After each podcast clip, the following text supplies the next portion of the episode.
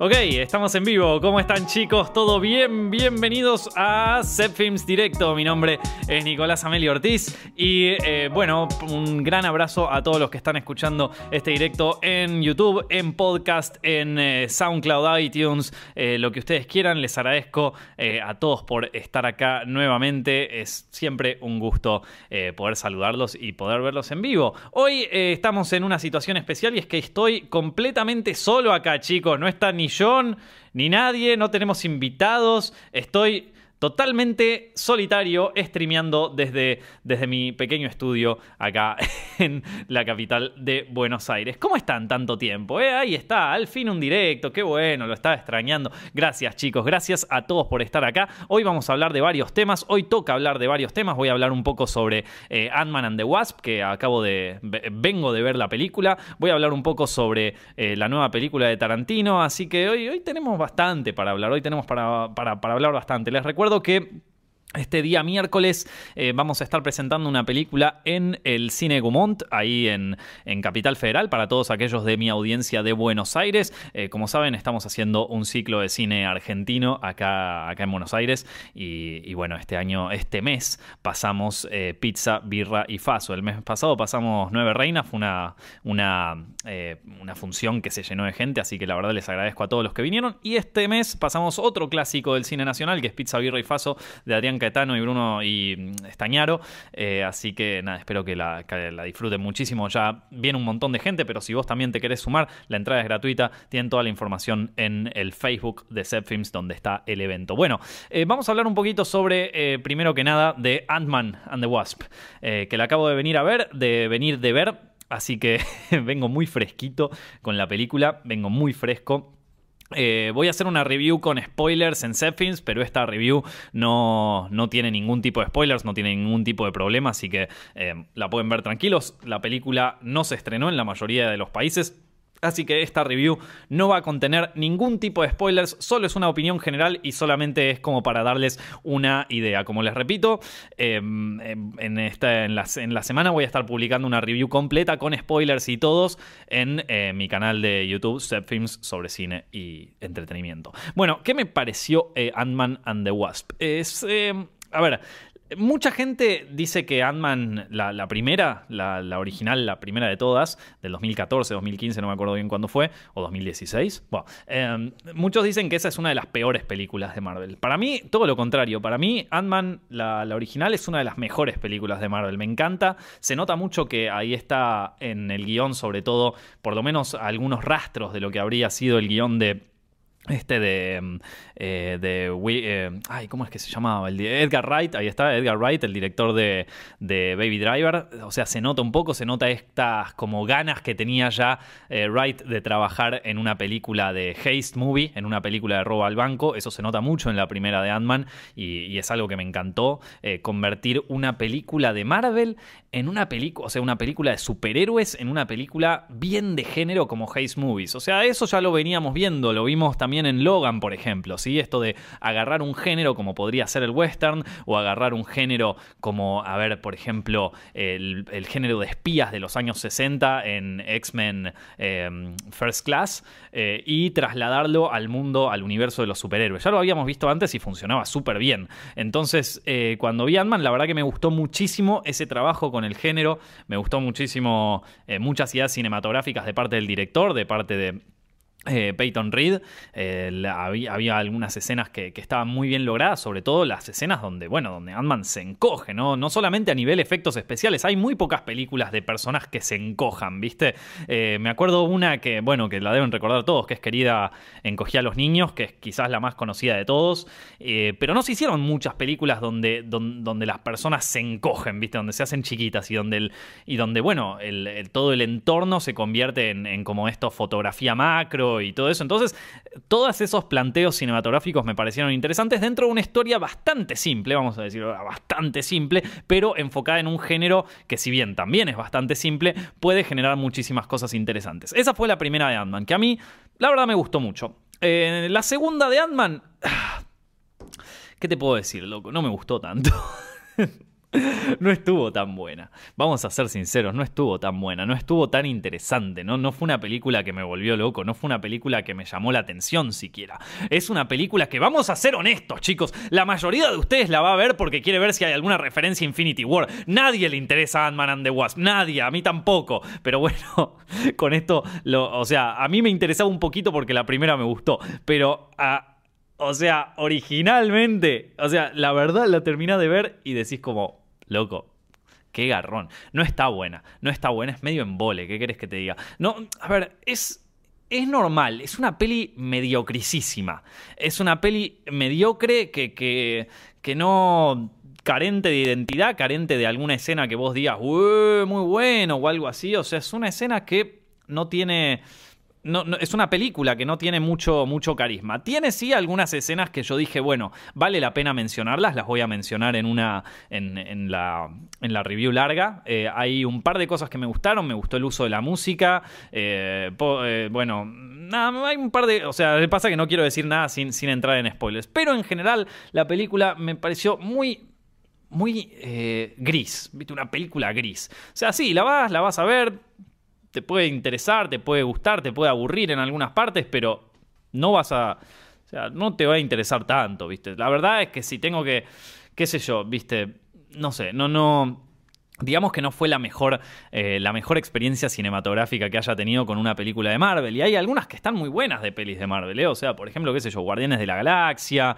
Esto. Eh, mismo Infinity War está buenísima. O sea, pero esta ah, digamos que me, la verdad que una peli bastante mediocre. Así, que creo que esa es la mejor palabra, mediocre. Me quedo con la primera. La primera, Ant-Man, es una fiesta. Es una de mis películas de Marvel favoritas. Eh, Ant-Man la 1. Eh, si no te gustó Ant-Man la 1, entonces capaz que te gusta Ant-Man and the Wasp. Tiene algunas cosas que están buenas. O sea, esto de incorporar el personaje de la avispa está, está copado. Pero en líneas generales, yo te digo que si no la ves, si no la ves, no te estás perdiendo tanta historia. Así que eh, ahí... Ahí tienen. Mucha gente eh, me, pide que la compare con Jurassic World 2, ¿no? Que es también la que salió la semana pasada. Y acá es donde justamente vuelvo, a, vuelvo al tema de la, de la crítica que, que, hice de Jurassic World en Zepfilms. Que para mí Jurassic World 2, si bien es una película mediocre en cuanto a guion, o sea, tiene un guion bastante regular, es una película con mucha identidad, es una película que, por momentos en algunas escenas eh, dispara identidad para todas las partes. O sea, por ejemplo, qué sé yo, a ver, hay escenas que están construidas que incluso las podés llegar a, analizar visualmente. La escena del Indoraptor que, que, captura a la nenita ahí en la, en la cama y todo eso es como súper película de terror y está súper bien armado, súper bien generado. Y sí, bueno, a ver eh, Jurassic World 2 se plantea, no se plantea como Jurassic Park 1, o sea, no vas esperando Jurassic Park. Yo creo que el que ve la secuencia de, la, secuencia de inicio de Jurassic World 2, que es donde aparece un tiranosaurio que persigue a un tipo, que se salva, pero que el tiranosaurio empieza a pelear contra el helicóptero, que el helicóptero se salva, pero que después se lo come este tiburón gigante y me parece que no va a ser como Jurassic Park, me parece que va a ser una película un poquito más de acción al estilo rápido y furioso. Entonces, si vos viste esa secuencia de inicio y decís, che, pero yo quería Jurassic Park, y bueno, no, no vas a tener Jurassic Park, vas a tener una hora y media donde, donde va a ser todo un quilombo, va a haber escenas de acción, o sea, la película cumple lo que promete. Es verdad que el primer acto es un embole, lo dije en mi review, es un embole, plano contra plano, yo no entiendo por qué el director, siendo tan artístico en algunas de las escenas, eligió ese tipo de apertura de los personajes cuando podés hacerlo de mil maneras. O sea, se pueden conocer. Eh, yo, hay algo que hay una escena de una película que a mí me parece buenísima para, para generar exposición, para, para, exponer a tus personajes, que es la de, mm, la, de ¿cómo se llama esta? Eh, Big Hero 6, que la vi hace relativamente poco de nuevo, eh, Grandes Héroes, ¿sí? Y en esa película para mí tiene, la, secuencia inicial es buenísima, es perfecta como para poder entender cómo exponer, cómo hacer una, una exposición de los personajes de guion, o sea, la, exposición de los personajes es siempre un trabajo difícil en, una película, porque obvio que tenés que hacer un poco de exposición porque tenés que mostrarle al espectador, bueno, qué hacen los personajes, a qué se dedican, cuál es su pasado, qué onda, y tenés que mostrar la manera menos eh, menos alevosa para hacerlo, ¿viste? Entonces no podés tener un personaje que diga, hola, ¿qué tal? Me llamo eh, Chris Pratt y soy un buscador de dinosaurios y ahora voy a tener, que hacer porque la gente dice, dale, me estás jodiendo. O sea, eso capaz funcionaba en una película de los años 30, pero ahora ya no funciona, ya la gente es como que se va del cine por eso. Es un tipo de exposición patética, mala, eh, que, fue un poco lo que pasó en Jurassic World 2 y es un poco también lo que pasa en varias películas ahora. Em, entonces, eh, entonces, ¿cómo puedes hacer? Bueno, en Grandes Héroes a mí me gustó, en Big Hero 6, me gustó cómo, trabajan el tema de la exposición porque arranca en una escena con mucha acción, con mucha acción, que es cuando Hiro tiene esta pelea con el, sumo este, eh, que, es una pelea de robot donde los dos se pelean por dinero y lo viene a buscar el hermano y los dos salen corriendo de la, de la pelea de robots y ahí tenés, por un lado, tenés la genialidad de Hiro de que es un pibe que es pequeño pero que es inteligente, o sea, se armó un robotito que la va a romper y que aparte ese robotito va a tener eh, influencia en la, secuencia que sigue. Entonces ya tenés ahí un poco de exposición de guion que es importante. Después, otra cosa que te da a entender es que eh, el, pibe es como que tiene una, moralidad, una moral un poco flexible en este momento, porque se va a peleas ilegales de robot cuando tiene un intelecto que en realidad el pibe podría ser universitario. Después tenemos al hermano que lo viene a buscar. El hermano que lo viene a buscar sabemos que lo banca pero que eh, a su vez está en contra de que el pibe haga esto y lo vienen charlando mientras están en moto esquivando todo. Entonces es como que tenés toda una escena de acción donde vos como espectador estás así, ¿viste? Donde tenés un montón de exposición sobre los personajes, ¿sí? Y donde a su vez, eh, pero terminás muy entretenido porque es muy cinematográfico toda la persecución y todo eso, y estamos hablando de una película de animación. En Jurassic World, y ni hablar en Ant-Man, eh, todo lo que es exposición es como blando y te ves como, bueno, yo soy el, arqueólogo y yo soy la defensora de los dinosaurios y esto es lo que tenés que hacer, este es el que tenés que buscar, acá están las reglas, acá está el juego, vayan y jueguen.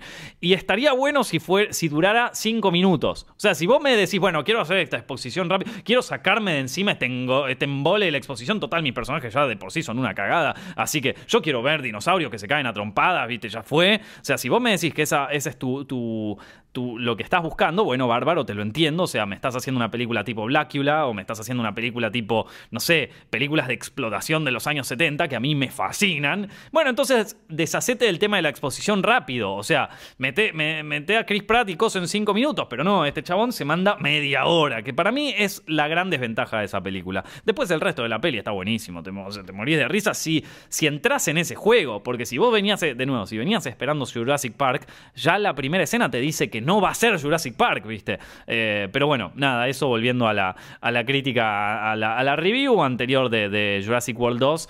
Y, y bueno, pero Ant-Man es, de nuevo, exposición, de nuevo este tema, no, no, no me gustó. Es una, tiene algunas escenas divertidas, interesantes, pero en sí vos salís del cine y es como que no te generó nada. No es una película de Marvel que yo diga, wow, qué feliz que haya salido. La primera a mí me pareció buenísima. Bueno, esto para Ant-Man, a ver un poco qué, qué me decían por acá de, la gente. Em, me gustaría escuchar un poco acá. La primera de Ant-Man tiene dirección gracias a la influencia de eh, Edgar Wright, me pregunta eh, inserte nombre. Bueno, eh, la primera de Ant-Man tiene mejor dirección gracias a la influencia de Edgar Wright. Bueno, Edgar Wright no participó ni en el guion ni en la dirección de la película. Él eh, eh, estuvo trabajando en el guion de la película, pero lo echaron o, se fue del proyecto antes.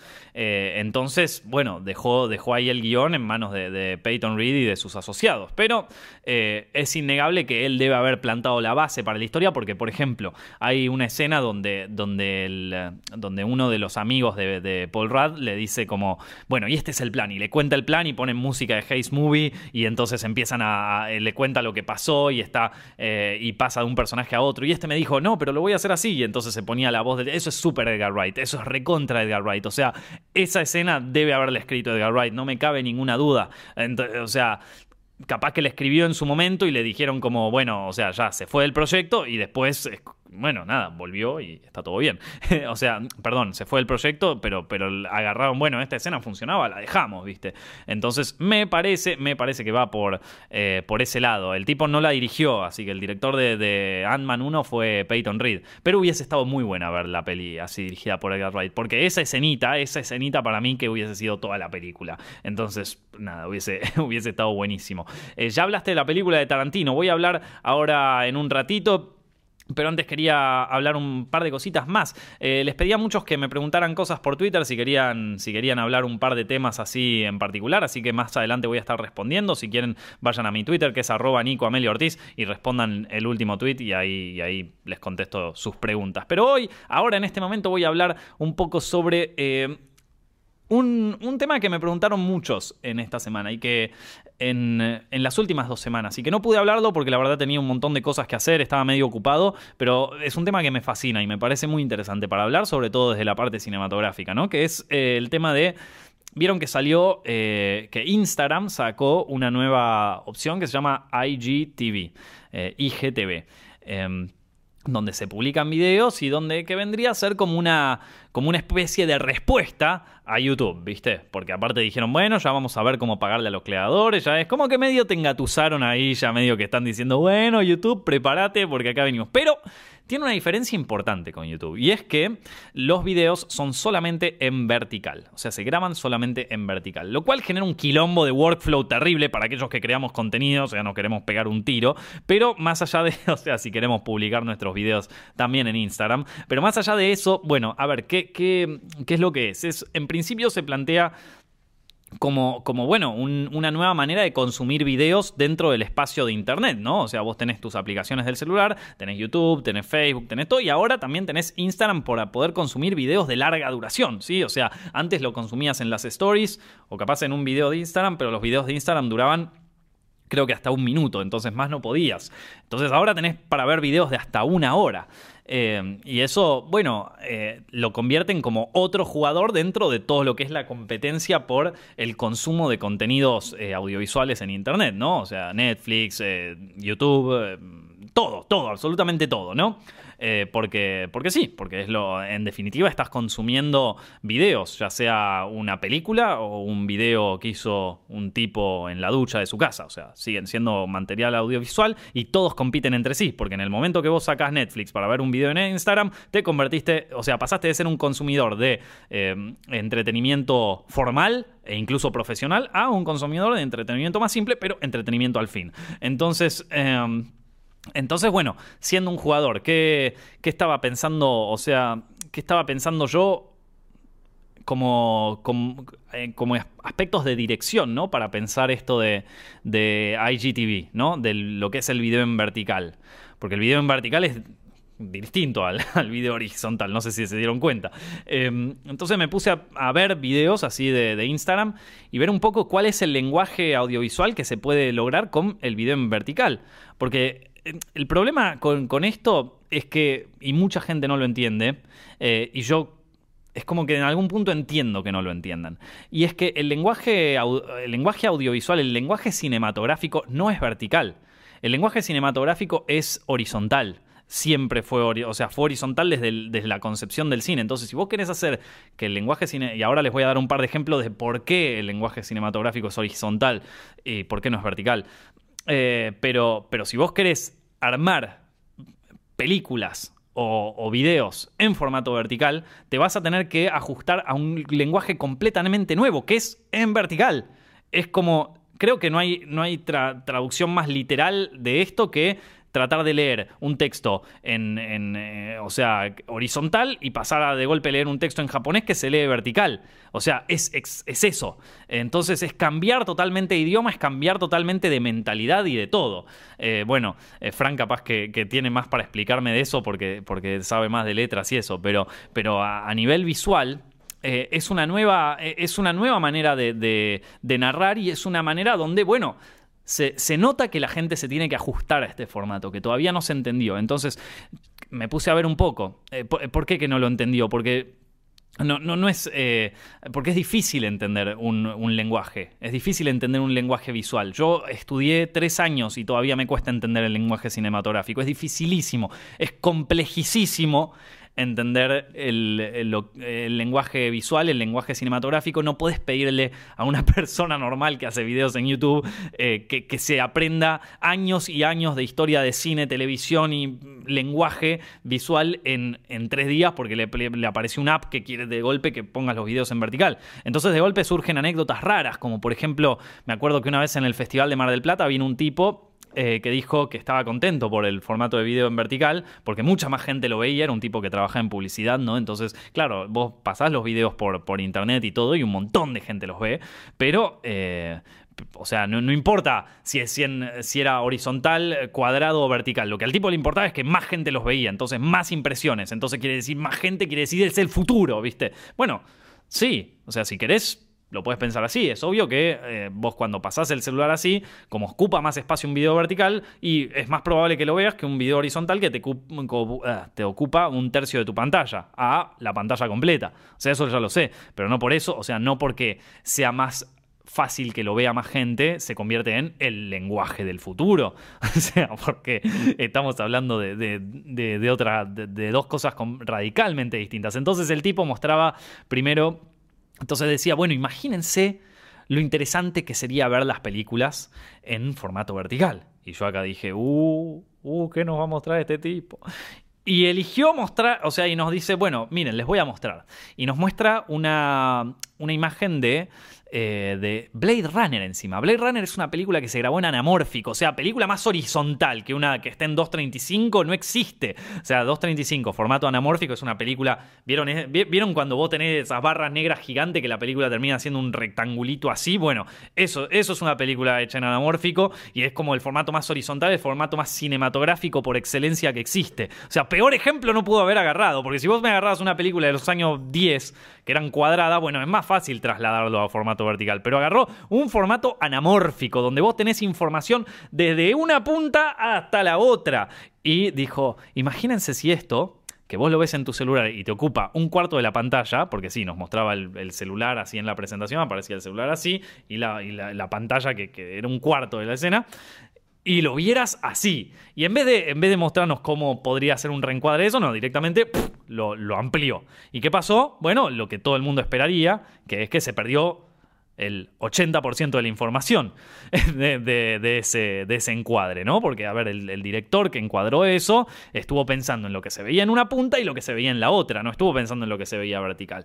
Y entonces ahí, a mí me parece que ahí está el error del tipo, porque claro, era un tipo que labura en marketing, le interesan las visitas, no le interesa el, el, el lo visual. O sea, no, no, no, no tiene, no sabe de. Es un tipo que sabía de números, pero no sabía de eh, de composición, de encuadre y de todas esas cosas que uno piensa cuando hace una, cuando hace una película. Entonces, o sea, ahí yo dije, claro, bueno, hay gente que tiene la, mentalidad muy distinta a como la tengo eh, pensada yo, pero por un tema de que estuve dedicándome los últimos 10 años a la actividad cinematográfica. Entonces es como que tengo ya la, la cabeza armada como para pensar en, en, este, en este lenguaje. Entonces, ¿qué pero inevitablemente hay gente que va a grabar en vertical. Entonces, ¿qué podemos hacer para mejorar el lenguaje cinematográfico vertical, que es algo totalmente nuevo? ¿Qué podemos hacer? ¿Qué se puede hacer? Bueno, entonces me puse a ver eh, videos en vertical. Pero videos no en vertical que grabo yo en mi, en mi casa. Videos en vertical que, o sea, stories de Instagram y cosas así. Videos en vertical que fueran hechos por eh, gente del cine, ¿viste? Por gente que haya hecho cine. Entonces, a ver ¿Qué, vuelta le encontraron esto? Me encontré con muchas cosas interesantes, pero también llegué a bastantes conclusiones que son un poco nada. O sea, se nota, primero que nada que se nota muchísimo, se nota muchísimo que es difícil para aquellos eh, directores de cine y para aquellos, aquellos directores de fotografía o personas que hacen cine acostumbrarse a encuadrar para vertical. Porque de repente estás haciendo, o sea, vos venías de encuadrar horizontal y ahora todo lo tenés que entrar a cuadrar en vertical y, nada, tenés, es como aprender un nuevo idioma, realmente. Entonces lo que pasaba en muchos de estos videos es que visualmente eran impactantes, la fotografía era hermosa y todo, pero tenías o dos problemas. O los veías como un video cropeado, ¿sí? O sea, lo veías como si fuera un video que, que cortaron, o te pasaba que no, no, no lo sentías como, o sea, o era como... Eh, cuando, no funcionaba la narración, ¿entendés? Funcionaba el encuadre a veces. A veces sí, a veces el encuadre vertical te filmaban algo que estaba buenísimo, ¿no? Te filmaban una montaña y quedaba impecable, pero filmar una montaña no es narrar nada. Es filmar una montaña, es muy lindo, es como filmar una, es como sacar una foto, pero, pero en video, ¿viste? Pero no te estaban narrando nada. Entonces, Claro, para hacer algunos encuadres funcionaba, pero cuando les tocaba cortar y empezar a narrar algo ya se les complicaba muchísimo y se notaba que faltaba todavía aprender algo. Eh, vi un, unos, eh, un par de videos en Vimeo que están buenos, que les recomiendo que vean, así busquen en Vimeo videos en vertical y van a encontrar bastantes cosas. Después estuve viendo también eh, un concurso que había hecho en Expreso el año pasado, que eran de, como, para, mm, como para hacer cortos, cortometrajes en vertical, que también es bastante interesante, que, lo pueden ver también. Y después, ¿qué otras cosas vi? Bueno, nada, estuve viendo muchísimos. Y, llegué a la conclusión de, a ver, de que... Em, a ver, ¿dónde, dónde, funciona, dónde funciona bien el, eh, el formato en vertical. En donde mejor funciona es en videos que sean en vertical. O sea, que, cuya acción funcione en vertical. Hay un ejemplo para mí, el ejemplo que mejor funcionó es un video que hizo un tipo, no sé, no, no me acuerdo quién era el tipo, pero la cuestión es que era un video de un nadador que se tiraba en un trampolín. La acción está narrada toda en, o sea, está narrada en vertical, obviamente, por, por, el formato, pero la acción del personaje es vertical. O sea, se tiró de un trampolín, la acción es vertical. Entonces vos veías al personaje en vertical, veías la acción que, caía y todo tenía un flujo como más, como mejor, que, que, se, que se entendía muy bien, o sea, que funcionaba muy bien. Pero claro, ¿Qué otras cosas, además de saltar de un trampolín o tirarte de un edificio, funcionan en vertical? Muy pocas. La mayoría de las personas caminan hacia un costado, hacia el otro, hacia adelante o hacia atrás. Esto, no caminan hacia arriba o hacia abajo. Hay muy pocas cosas. Otra, otra cosa donde me pareció que sí funcionaba bien el, formato vertical era para hacer pantalla partida. Porque claro, ahí es como hacer trampa. Es para, es eh, como hacía Brian De Palma en sus películas, viste que te partía la pantalla en varias. Entonces, ¿qué hacían? Te lo partía en cuatro partes la pantalla y eran cuatro horizontales. Claro, ahí ganó, porque ya el formato horizontal ya lo conoce, entonces ya te funciona bien para hacer cuatro pantallas partida y he, visto cordos bastante buenos con eso, con pantalla partida, de distintas acciones que ocurrían al mismo tiempo, que estaban bien. Eh, entonces, nada, eh, cuando la acción es vertical y cuando tenés pantalla partida, ahí vi que creo que el formato vertical funciona y se puede aplicar. Eh, pero después hay otras cosas que, complican la historia. Y es que, por ejemplo, vos vas a un cine y de golpe tenés el formato vertical, eh, al toque enseguida vos lo asociás con eh, una grabación de celular. Con una grabación que grabó tu amigo. Es, lo mismo que pasa cuando de repente Orson Welles en, en Ciudadano Kane cambia el ratio de aspecto a cuadrado para esta secuencia de las noticias. ¿Por qué? Porque él venía encuadrando en, horizontal, como, una película normal, y de repente cuando va cuadrado, la audiencia automáticamente ya reconoce ese cambio de formato, de, ratio de aspecto, lo reconoce como noticiero, lo reconoce como televisión. Entonces es la manera que usa Orson Welles para, dentro de otras muchas cosas, para poder... Eh, como eh, situar a la audiencia en esto. Pasa también en, o sea, en un montón de películas, seguro lo vieron, cuando de repente un personaje eh, le, habla, le habla a otro de su pasado y de repente está todo con un formato medio VHS o medio filmación de los años 70, ¿viste? Con el, con el ruido y con el grano y con todas esas cosas. ¿Por qué? Porque evocan la, la la situación esta. Entonces, de repente, vos cuando ves un, una película, ¿no? Que de repente cambia a formato cuadrado o a formato 16.9, lo asociás más con video y el formato anamórfico lo asociás más con el cine. Entonces, cuando vos ves un video en vertical, es como que automáticamente, por más bien filmado que estés, que esté, lo asociás con video amateur hecho por, por alguien en coso. Entonces, eh, se empieza a complicar y hay veces donde se complica fuerte, sobre todo cuando, cuando quieren, por ejemplo, vi un video de Selena Gómez que, está grabado en vertical, que es un videoclip y está todo en vertical y es súper amateur. Entonces ahí empiezas a ver bueno, y no podés pensar que es otra cosa y es como que bajó la calidad del video solo por el simple hecho de que estaba en vertical. Y hay otros que la calidad del video está increíble pero parece cropeado. Entonces, nada, por ahora es como... es, como difícil, para mí es un formato difícil para crear ficción. Tiene otro problema grande y es que, eh, pero, pero esto, a ver, que, creo que esto para mí es una de las cosas que más se podría aprovechar del formato en vertical y es una de sus dificultades. Y es que eh, cuando vos grabas en vertical es prácticamente imposible filmar a más de una persona. O sea, y que quede bien, ¿no? Entonces, eh, que cuando vos filmás en horizontal, por ejemplo, yo acá, en este, en este encuadre de ahora, yo tengo espacio para filmar a otra persona acá al lado mío y quizás a un tercero y quizás puedo meter a dos tipos atrás y todavía entramos todos. Ahora en vertical eh, ya no entra tanta gente, entra normalmente uno. Con suerte dos, pero normalmente entra bien una sola persona. Entonces, ¿qué se puede hacer? ¿Cómo puedes, qué puedes, se puede aprovechar narrativamente eso? Quizás que podemos hacer una ficción eh, más eh, pensada sobre el individuo, sobre una sola persona y su imposibilidad de conectar con el, con el espacio que lo rodea, porque eso es lo que no se ve en un video en vertical, no puedes ver el espacio que lo rodea, porque siempre te limitas a esa cosa. Y en ese sentido tiene un poco del el formato del futuro. Ahí empezás a entender un poco por qué te dicen el formato del futuro, porque es un formato mucho más individualista. Es un formato que no mira hacia los costados, que mira hacia el centro. Entonces solamente tenés un, personaje ahí. Y eso se puede llegar a aprovechar cinematográficamente, porque bueno, nada, es como pensar el personaje encerrado en esta, en esta, eh, nada, en esta unidad única que no tiene, que, que, solamente mira hacia un lugar y que de alguna manera define un poquito a nuestra generación, ¿sí? individualista, em, cerrado en sus propios pensamientos, cerrado en sus propias creencias y bueno, nada, eh, también lo, bueno que tiene es que, si bien tiene estas características negativas, también el encuadre unipersonal es mucho más directo. O sea, yo acá estoy rodeado de cosas, pero si cropeáramos esta imagen, yo te estoy hablando a vos y solamente vos, es un momento de total intimidad. Entonces, nada, para aquellos que son directores y que les interesa grabar en vertical, para mí ese es como el, el concepto más interesante del formato en vertical.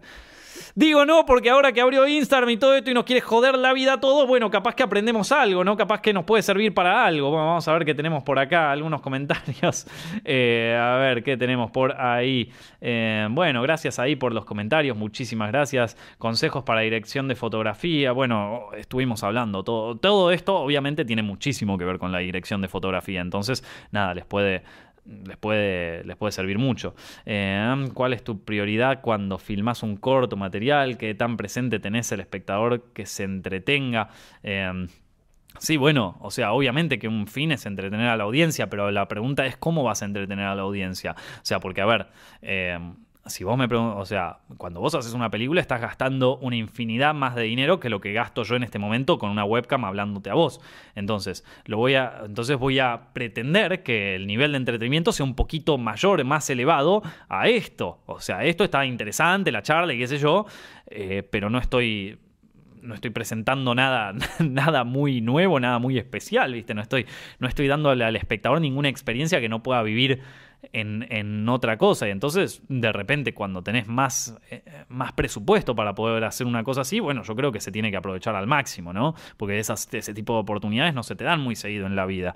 Entonces, nada. Em, Así que bueno, ahí tienen, ahí tienen un poquito, ahí tienen un poquito de, eh, de mi opinión sobre, sobre todo esto. Que bueno, es una, es una opinión 100% cinematográfica y si quieren algún día haré un video sobre eso. Como les dije chicos, al final de hoy voy a estar respondiendo preguntas en, Twitter que me hagan, así que arroba Nico Amelio Ortiz para los que quieran preguntar lo que sea. Voy a hablar de un temita más y es de lo que todos quieren saber un poco y es eh, Once Upon a Time in Hollywood, la nueva película de Quentin Tarantino. Sí, señor, es la película número 9 de este director eh, que decía que se iba a retirar cuando hizo Django, que decía que se iba a retirar cuando hizo los, los, ocho más odiados, que dijo que se iba a retirar cuando hizo Kill Bill, no se retiró nunca, este mentiroso, viste, si no lo retiran, eh, se va no se va a retirar nunca, así que no le creo nunca más, ya nos dijo mil veces que se retiraba, yo ya no le creo, Así que, pero feliz, feliz de que no se retire, porque la verdad es que me gustan sus películas eh, y Y me gusta que haga una película de Hollywood en los años 60. Bueno, hoy les voy a contar todo lo que sabemos hasta ahora, hasta el momento de eh, Once Upon a Time in Hollywood, un, Érase una vez en Hollywood, la nueva película de Quentin Tarantino. ¿Qué es lo que se sabe así en general? Bueno, primero que nada se sabe que, che, por cierto, ¿en qué quedó lo de Uma Thurman y, que, Tarantino y que todo esto y que Sony Pictures lo iba, lo iba, o sea, sí, iba a cerrar la película, que al final es como que, bueno, sí, no, pasó nada, fue tipo, bueno, entretengamos a la la gilada. Yo te juro, hay veces donde pienso, te juro que hay veces donde pienso que este, este tipo de, movidas son más una movida publicitaria orquestada por Uma Thurman, Tarantino y Sony Pictures que una, una, cosa real, porque realmente no pasó nada después, o sea, quedó en la nada, en la nada misma. Y se acuerdan que era el tema del momento de lo que se hablaba, pero bueno, nada, quizás en algún momento se, se, se, se reabre, porque aparte fue muy raro, es como que en un momento Viste, es como que eh, Tarantino negó todo y después dijo, bueno, sí, en realidad pasó algo, qué sé yo. Y después Uma Thurman dijo, no, bueno, pero fue lo peor. Y después dijo como, bueno, sí, no fue tan lo peor. como que de repente Sony Pictures decía, bueno, vamos a cerrar la película, pero dijo, eh, o no. Así que eh, nada, fue, este, fue todo muy extraño, man. Me parece que ahí. Eh, ¿Se acuerdan cuando, cuando pasó lo de, lo de Corea del Norte que, hackeó todos los mails y todas las cosas de Sony? y que después no sabes muy bien si era para promocionar la película esta de Interview o Sony está metida siempre en algún quilombo, viste que justo tiene algo que ver con la película que están por sacar. Me parece a esta altura del partido que ya no se ya no le puedo creer nada. No le puedo creer a Tarantino que se va a retirar, no le puedo creer Sony, viste. Bueno, así que te voy a contar lo que se sabe de esta película. Eh, Bueno, contexto. Hollywood en los años 60, una de las mejores épocas para vivir en Hollywood. Mentira, una de las, una de las épocas más turbias. Te podían matar en cualquier esquina, pero sin embargo tenías rock, tenías eh, bandas hippies, tenías el movimiento eh, de, todos los movimientos eh, contraculturales de los 60. Era una fiesta, era el mejor, el mejor momento de los Estados Unidos e Inglaterra, el mejor momento cultural, el mejor momento donde se hicieron las mejores películas y también cuando existió Charles Manson, papá. Así que todo un quilombo. La verdad que una época eh, increíble para setear una película, los 60, los 70. Esto debe ser fines de los 60 porque es cuando ocurren los asesinatos de Charles Manson, particularmente el de, Sharon Tate eh, y, la familia, que bueno, es un caso horrible, que ya lo hablamos en un directo me parece. Pero bueno, em, todo esto, todo esto ocurre y, pero no se va a tratar sobre, específicamente de Charles Manson. O sea, esta película no es una película de Charles Manson, es una película que está dentro de este contexto y particularmente durante el asesinato este de, eh, bueno, de, la familia Manson, Sharon Tate y todo eso que, que ya pasó. Así que preparen, o sea, espérense una película medio al estilo Pulp Fiction, porque Pulp Fiction, si bien ocurre, transcurre en la década del 90, es muy, muy setentosa la película. O sea, espérense una onda así, o una narrativa medio al estilo eh, esta eh, Perros de la Calle, que son de las mejores películas de Tarantino, así que una fiesta. Imagínense todo como un tono medio al estilo de, Nice Guys. ¿Vieron Nice Guys? Eh, dos buenos tipos, la de eh, que actúa. Ay, ¿cómo es que se llaman? Bueno, estos dos actores son reconocidos. eh, ahí está, Russell Crowe y, este. ¿Cómo era que se llamaba el otro? Y Ryan Gosling, ahí está. Así que imagínense algo, me parece, por ese lado, ¿viste? La ropa y todo eso. Lo único que llegamos a ver ahora es una, es una foto en Instagram de los dos protagonistas, de Brad Pitt y Leo DiCaprio, vestidos a la moda de los 60, así que eso es lo único que llegamos a ver. ¿Qué va a ser cada, cada personaje? Bueno, eh, Leo DiCaprio va a ser de una ex estrella de, del western de los años 50, que ahora, como el western ya medio que pasó de moda, no le dan laburo ni para, ni para tirar cables, ¿viste? Entonces está medio desesperado buscando laburo. Brad Pitt es su doble de riesgo, eh, el doble de riesgo que hacía las escenas peligrosas en los westerns, que también está buscando encontrarle una vuelta en el mundo actoral. Y después también se suma a este elenco Al Pacino, que Al Pacino es como el manager garca de estos dos personajes, todo muñeco, ¿viste? Entonces, nada, tremendo trío tenés ahí. como si fuera poco, y como si fuera poco, también se sumó Margot Robbie, loco, que esa ya venía como diciendo, yo quiero laburar en una peli de Tarantino. Y Tarantino decía, a ver, ¿me mostrás tus pies? Y ella le dijo, bueno. Y entonces, nada, se dio, ¿viste? Eh, Entonces, eh, Margot Robbie va a ser de Sharon Tate, que fue, bueno, ya, ya creo, creo que lo hablamos en un, en un, eh, en un directo anterior. Fue, eh, Sharon Tate fue la que, fue asesinada en todo este crimen de, la familia Manson. Y ella está, lo, peor de todo esto es que no solo fue asesinada, sino que también estaba embarazada de ocho meses de, un bebé, ¿viste? Entonces, Margot Robbie, te tiro un spoiler de la película, a ver, te tiro un spoiler de la peli. Creo que Margot Robbie se va a morir me parece. Capaz se muere al final, capaz se muere al principio, a la mitad. Pero si va a ser de Sharon Tate, se va a morir. Así que, spoiler, spoiler alert. Em, bueno, Al Pacino va a ser este. Después, otros actores que están confirmados para actuar en la película son viejos amigos de Quentin, papá. Está Tim Roth, Kurt Russell y Michael Madsen, que van a actuar en la película. ¿Qué van a hacer esos muchachos? ¿De dónde ¿Vieron que de repente aparecen en Cobra Kai? Te pasó lo mismo. De repente renacen actores que no los veías hace 800.000 años. ¿Viste? Que decís, eh, ¿de dónde saliste vos? Y bueno, acá están de nuevo, siempre, siempre atentos a si Tarantino les da laburo. Así que feliz. Eh, bueno, Carl Russell estuvo en una peli hace poco. Estuvo en Bone Tomahawk y ¿En qué otra película nueva estuvo? Bueno, pero lo vimos, lo vimos. Esto. Ahí está, ahí está, en Rápido Furioso es, en Rápido y Furioso 7. Esto. Tim Roth, eh, bueno, ese ya está. No, no, ese debe estar en algún lugar. Para mí que yo me lo imagino a Tim Roth laburando en películas así un poco más europeas ahora, ¿viste? Como que volvió al Tim Roth del principio que estaba así con Peter Greenaway haciendo cosas así, cosas turbias, ¿viste? me imagino a Tim Roth ahí o escapando de alguien, de, de alguna mafia o de algo así no sé, capaz que quedó medio endeudado Tim Roth y, tuvo que hacer algunos favores y ahora se está escapando del país, ¿viste? Y Tarantino le dijo, che, puedes actuar y mirá, voy a necesitar un poco de ayuda.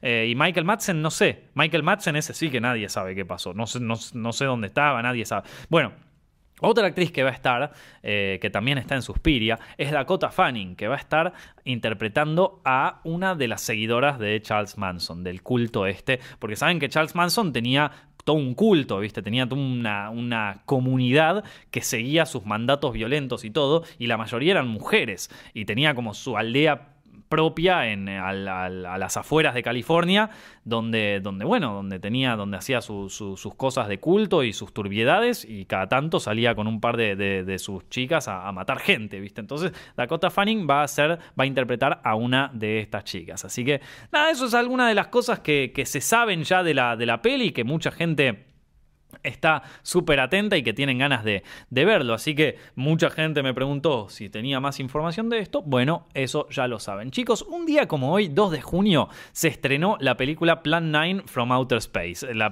peor película del planeta, según muchos críticos. Así que nada, simplemente quería rendirle homenaje. Rendirle homenaje diciendo que es una, una peli de mierda malísima la película.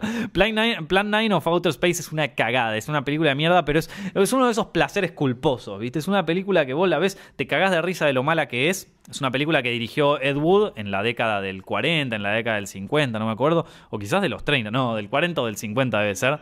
Eh, ahí va. Y es una película mala, mala, mala. Eh, pero, pero es buenísima porque te, morís de risa. Está Bela, Bela Lugosi ahí, que ya prácticamente no se puede mover, ¿viste? Pocos días, días después se murió, ¿viste? Entonces es como todo, eh, todo mal con la peli.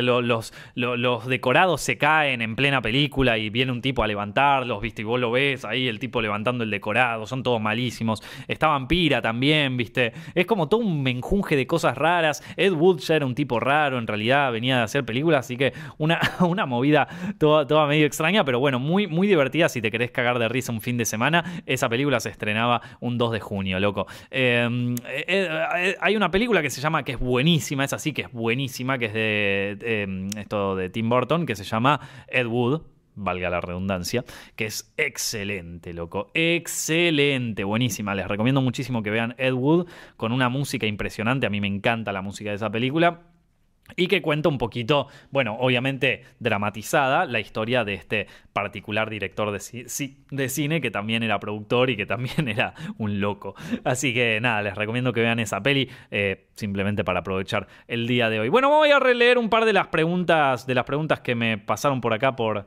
por Twitter, a ver qué tenemos por aquí. Vamos un poco con las preguntas de acá. Eh, ¿Para cuándo? Ah, miren, eh, ¿para cuándo el directo con Dross? Bueno, mucha gente habrá notado, los que me siguen en Twitter, que eh, Dross me mandó un mensaje que decía, Nico, ¿me puedes seguir? Quiero hablar con vos. Y yo dije, Claro, esto es una respuesta a la vez que yo le dije que viniera al directo. Yo soy fan, yo soy de los huesos negros de Dross, ¿viste? Entonces, audiencia de los huesos negros. Entonces yo feliz de la vida que viniera acá a hablar en un directo.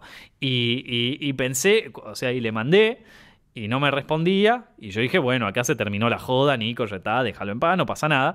Esto, eh, y de repente me manda este mensaje, ¿puedo hablar con vos?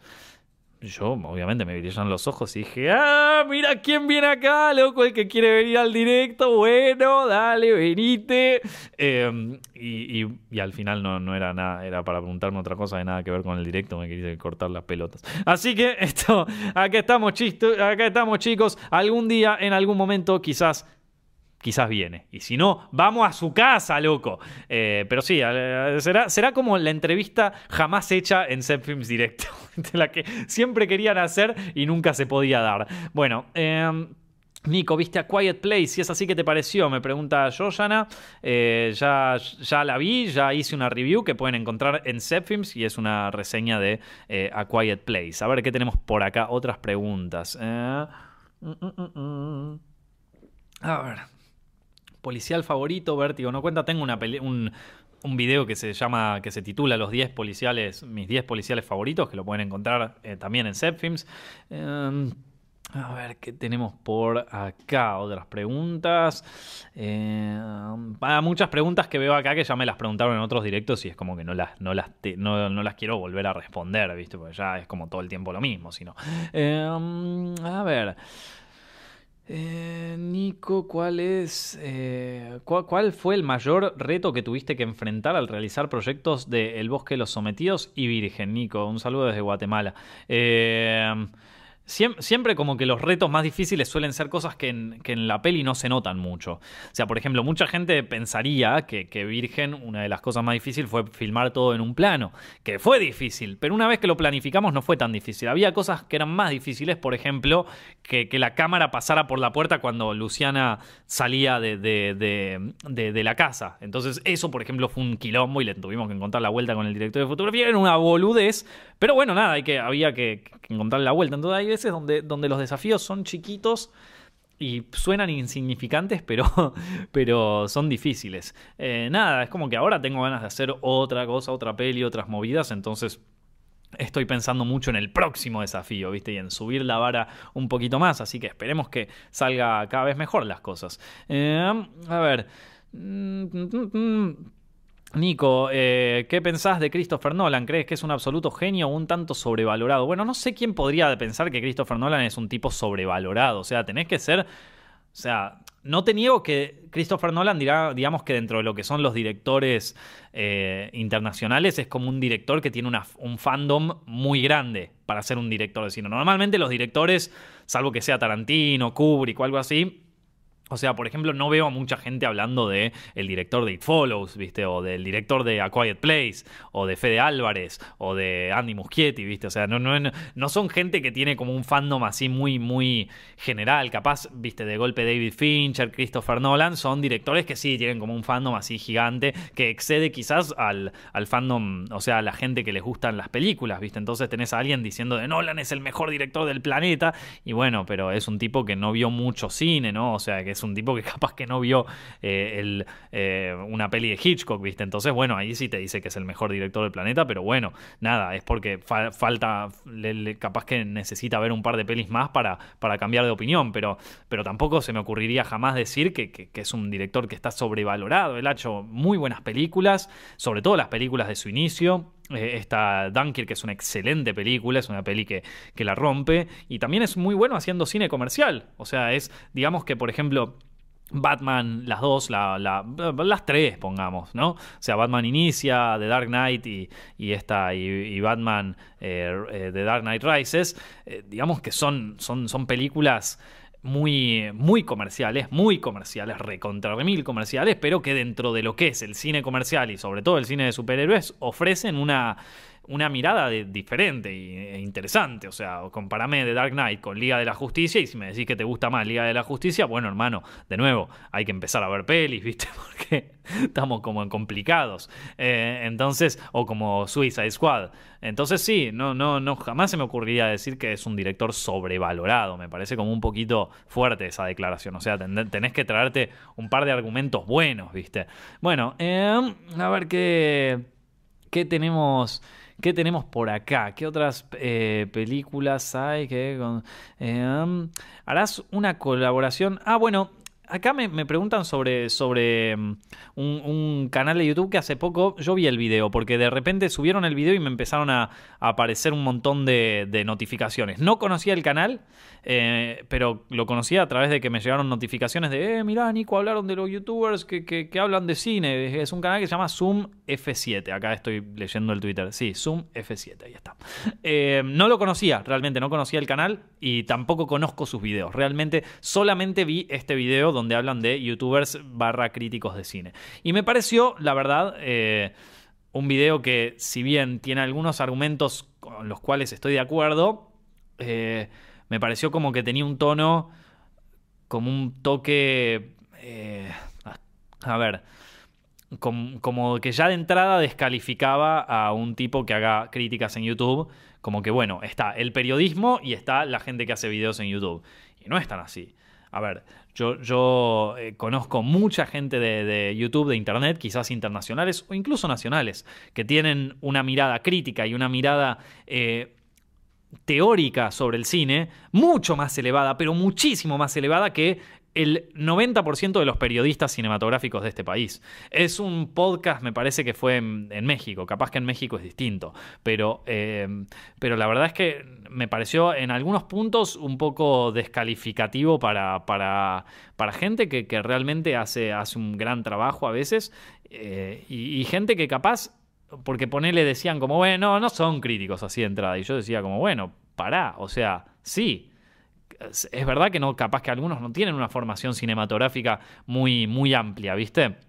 Por ejemplo, eh, Andrés Navi, viste de repente, que es un fan de todas las películas de Marvel y de todo eso y te habla solo de las pelis de Marvel. Bueno, es un fanático de las pelis de Marvel. Ahora, ahora nos parece que es un fanboy, pero dentro de 20 años, cuando el cine de Marvel y el cine de superhéroes se vea reivindicado, el tipo capaz que saca un libro sobre las películas de Marvel y, es, y puede dar cátedra en universidades sobre el cine de superhéroes, ¿entendés? Puede, puede ir a una universidad a dar todo un masterclass sobre cine de superhéroes porque se lo sabe de, de principio a fin, fue a toda la película, fue a todo, sabe todo, ¿entendés? Puede sacar un libro sobre cine de superhéroes. De acá a 20 años te estoy hablando. Y si se pusiera a, estudiar un poco más esto, pero, pero lo que digo es que tampoco hay que desvalorar tanto, porque hay veces, por ejemplo, em, no sé si conocen una película que se llama Almost, eh, Almost Famous, casi famosos, ¿no? Que en donde, en donde este personaje de Philip Seymour Hoffman eh, se pone a hablar con otro, que, Philip Seymour Hoffman interpreta a un periodista musical, ¿viste? Que trabajaba para las, las revistas de música, ¿no? Y que Philip, Seymour Hoffman era un personaje súper cínico, que decía, no, ya el rock se terminó, ya el rock murió, viste, ya llegaste a tarde porque ya las bandas de rock no existen, ya es toda una porquería, basura, viste, qué sé yo. Pero en los 70 se hicieron música de, rock excelente y mucha gente que escribía para las revistas de rock de aquel momento era como, bueno, eran fanboys de las bandas de rock, ¿viste? Eran fanboys de, Led Zeppelin y de, las bandas que venían y algunos incluso eran como groupies, ¿viste? O sea, en la peli vos ves algunas de las groupies que están ahí. Pero bueno, hoy, 40, eh, 50 años más tarde, 30 años más tarde, eh, toda esa gente y todas sus experiencias marcan el pulso de una generación, ¿entendés? Eh, marcan la, mentalidad de una generación y son vistas con muchísimo interés. Entonces, ojo, yo no descalificaría tanto. Eh, entiendo algunos puntos, los comprendo, pero no descalificaría tanto a una, o sea, a un, eh, a alguien por, por hacer lo que le gusta. Aunque no lo haga con total sabiduría, porque obvio, a ver, ¿cuántas personas hay que, que hacen crítica de cine en el mundo? Miles. ¿Cuántas personas hay que hacen buenas críticas? Y no tantas, ¿viste? Entonces, ojo, va a pasar el tiempo, va, va, algunos se van a elegir, van a elegir formarse un poco más, algunos quizás empiecen a encontrar distintas herramientas que los hacen más eh, musculosos en cuanto a su dialéctica. Eh, crítica sobre películas y sobre todo eso Y, bueno, nada, pará. O sea, recién está empezando toda esta movida, loco. Dale un tiempito, dale un tiempito, vamos a ver qué pasa. Eh, pero ojo, no, no, no, con esto no estoy descalificando la, la charla en sí, me pareció interesante eh, y, hay muchos puntos de vista con los cuales yo estoy de acuerdo. A mí me parece que ayudaría muchísimo a los, youtubers que hacen críticas de cine que empiecen a estudiar cine, o sea, que, estudien eh, sobre lenguaje cinematográfico. Les ayudaría muchísimo a ser más enriquecedoras sus críticas. Pero bueno, mientras tanto se pueden suscribir a Films, ahí está. Eh, bueno.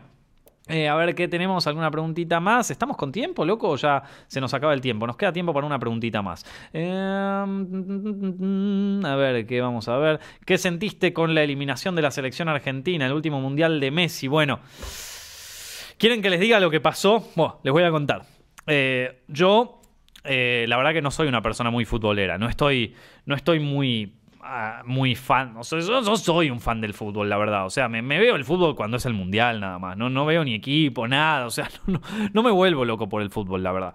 Pero eh, con este mundial, la verdad que venía medio entusiasmado, ¿viste? Nosotros teníamos, había todo un quilombo entre el director técnico, entre la selección, todos puteaban, ¿viste? Era como que, bueno, nada, había como un clima interesante, ¿viste? Entonces los partidos se volvían. el de Croacia me pareció interesante, el de Nigeria estuvo bueno, Argentina, Nigeria y todo eso. No, no entiendo nada de fútbol, loco. Entonces, la verdad que yo hablando de esto es como a preguntarle a tu tía qué opina del partido, ¿viste? O sea, te va a decir lo mismo que yo. Me parecieron divertidos, me parecieron bueno. Yo quería grabar un video.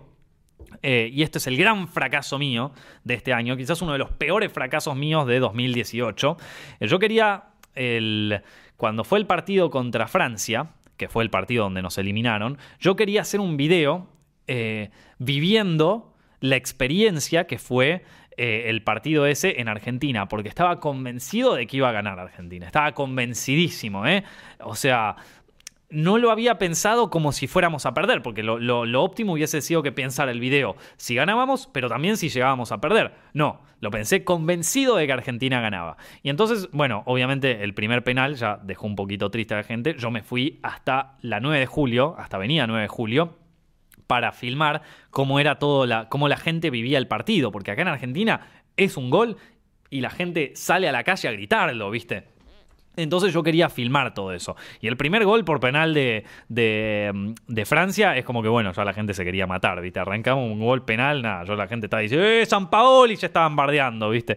Entonces ya, ya empezó medio así. Y yo, bueno, aprovechaba para filmar, era muy interesante porque la 9 de julio estaba bastante vacía, ¿viste? Es la, la avenida principal de Buenos Aires y estaba vacía, o sea, toda la gente estaba en su casa viendo el partido. Y eso fue interesante de filmar, porque aparte fue un día con muchísima niebla, entonces era como una zona medio Walking Dead, viste, medio Silent Hill toda la 9 de julio. Entonces en ese sentido fue interesante. Pero de repente bueno, segundo gol de Argentina. Bien, bárbaro, meten el gol, genial. Toda la gente que salía, ¡oh! así lo gritaban todos. Yo con una sola cámara, claro, porque no me fui con dos personas. ¿Quién iba a acompañarme a filmar durante el partido? ¿Viste? Solo un loco como yo iba a filmar el, partido mientras estaba jugando la selección. nadie me quería, estaba yo solo buscando encuadrar a la gente, buscando filmar a esto, filmar el kiosco, filmar el lugar. Y iba filmando todo y, la gente feliz, viste, se venía, me abrazaba, viste, todo no sabía ni quién era, salía la gente del kiosco, el tipo de las revistas que estaba ahí, o sea, todo, todo felicidad, alegría, estamos empatados, toda la gente así, que yo, mete gol a Argentina 2 a 1, excelente, loco, la gente ¡ah! sale a la calle, lo grita, estaba en una farmacia justo en ese momento y viene la gente y se arma todo un quilombo, viste, espectacular. Bueno, ese fue el momento como que yo te dijera la parte más feliz de todo. Desde ahí en adelante, empezó a irse todo a la mierda. Y y claro, pasaron, la gente pasó de invitarme a, su barcito, eh, vení, vení, filmá, dale, pibe, mostrá, que qué sé yo. O sea, pasaron de eso a decir, eh, saca este hijo de puta que es mufa, sacalo de acá, ese, oh, rajá de acá, pelotudo, eh, ¿puedo filmar? No, forro, o sea, se fue todo, toda la buena onda argentina se fue a la mierda. Y ahí, o sea, del 2 a 2, del 3 a 2, empezamos a bajar y ya en el 3 a 2 la gente estaba de luto directamente. Ya el 4 a 2, la gente estaba como si se le hubiera muerto un familiar o sea, estaban toda la gente. Ya en cuando era el 4 a 2, ya la gente ya estaba saliendo, ya era como un día normal en Argentina, ya es como que todos dieron el partido por perdido. Y yo ya ahí es como que dije, bueno, me quedé sin video. Porque 4 a 2, ¿cómo lo levantás? Faltan 10 minutos, ¿viste? Messi metió un gol ahí que no lo vio nadie, porque, o sea, es más, yo cuando volví me dijeron como, che, eh, de 4-2, no, 4-3. No, pero me, no, bueno, hubo un gol ahí entre medio. nadie, nadie lo vio. Esto ya, todo el mundo lo había dado por perdido. Entonces, nada, fue un fracaso, loco. Me puse a ver el material, el material es totalmente eh, incoherente porque pasás de la alegría total al fracaso total, no hay, no, hay, no hay como un clima para darle final al video porque es una tristeza, yo me aburrí, me fui, entonces es como que no tiene final el video, entonces la verdad que no vale la pena hacer ese video, no vale la pena editar ese video, no vale la pena subir ese video. Fue el gran fracaso de 2018 eh, eh, de Nicolás Amelio Ortiz, por si querían saberlo. Así que, ¿cómo hubiese podido prevenirlo? Si pensaba si pensaba en tener una, un, video, o sea, en armar el video también si llegaba a perder Argentina, pero yo estaba convencido que iba a ganar. Así que nada, la cagué, chicos, perdón, pido disculpas, me voy con el rabo entre las patas, ¿viste? Pero bueno, así fue, chicos, espero que hayan disfrutado muchísimo este directo que... Preguntan si, qué opinas de Hereditary, varios, como varios comentarios, 6 o 7. Ah, de, eh, Hereditary, todavía no la vi, así que la, iba a ver esta semana porque no tuve, no tuve, tiempo de verla, la re quiero ver, así que eso va, a quedar para, para, un futuro. Bueno chicos, espero que hayan disfrutado mucho el directo, si les gustó no se olviden de dejar su like ahí abajo, compartirlo con sus amigos, suscribirse a Zepfilms eh, y a Zepfilms Directo para más videos todas las semanas, recuerden que subimos los fragmentos de estos videos durante las semanas, así que los pueden ver por ahí, si quieren también pueden escuchar todo este programa en iTunes o en SoundCloud si están yendo en colectivo para la facultad o si están yendo en colectivo para el trabajo y necesitan escuchar algo ahí entre medio, ya saben, se ponen esto en iTunes y desconectan el cerebro un tiempo. Si están en el laburo, están aburridos, quieren escuchar algo, bueno, ya saben, bájense eh, Directo en iTunes o en SoundCloud, ya lo saben, ya lo tienen. Espero que la hayan disfrutado, espero que la hayan pasado súper bien. Nos estamos viendo la semana que viene. Muchísimas gracias por escuchar Films Directo en podcast. Mi nombre es Nicolás Amelio Ortiz y si te gustó te agradecería muchísimo que nos sigas en iTunes y en SoundCloud y que nos des un like y un buen rating. También nos puedes encontrar en YouTube para saber más de tus películas favoritas y en Facebook, Instagram y Twitter como arroba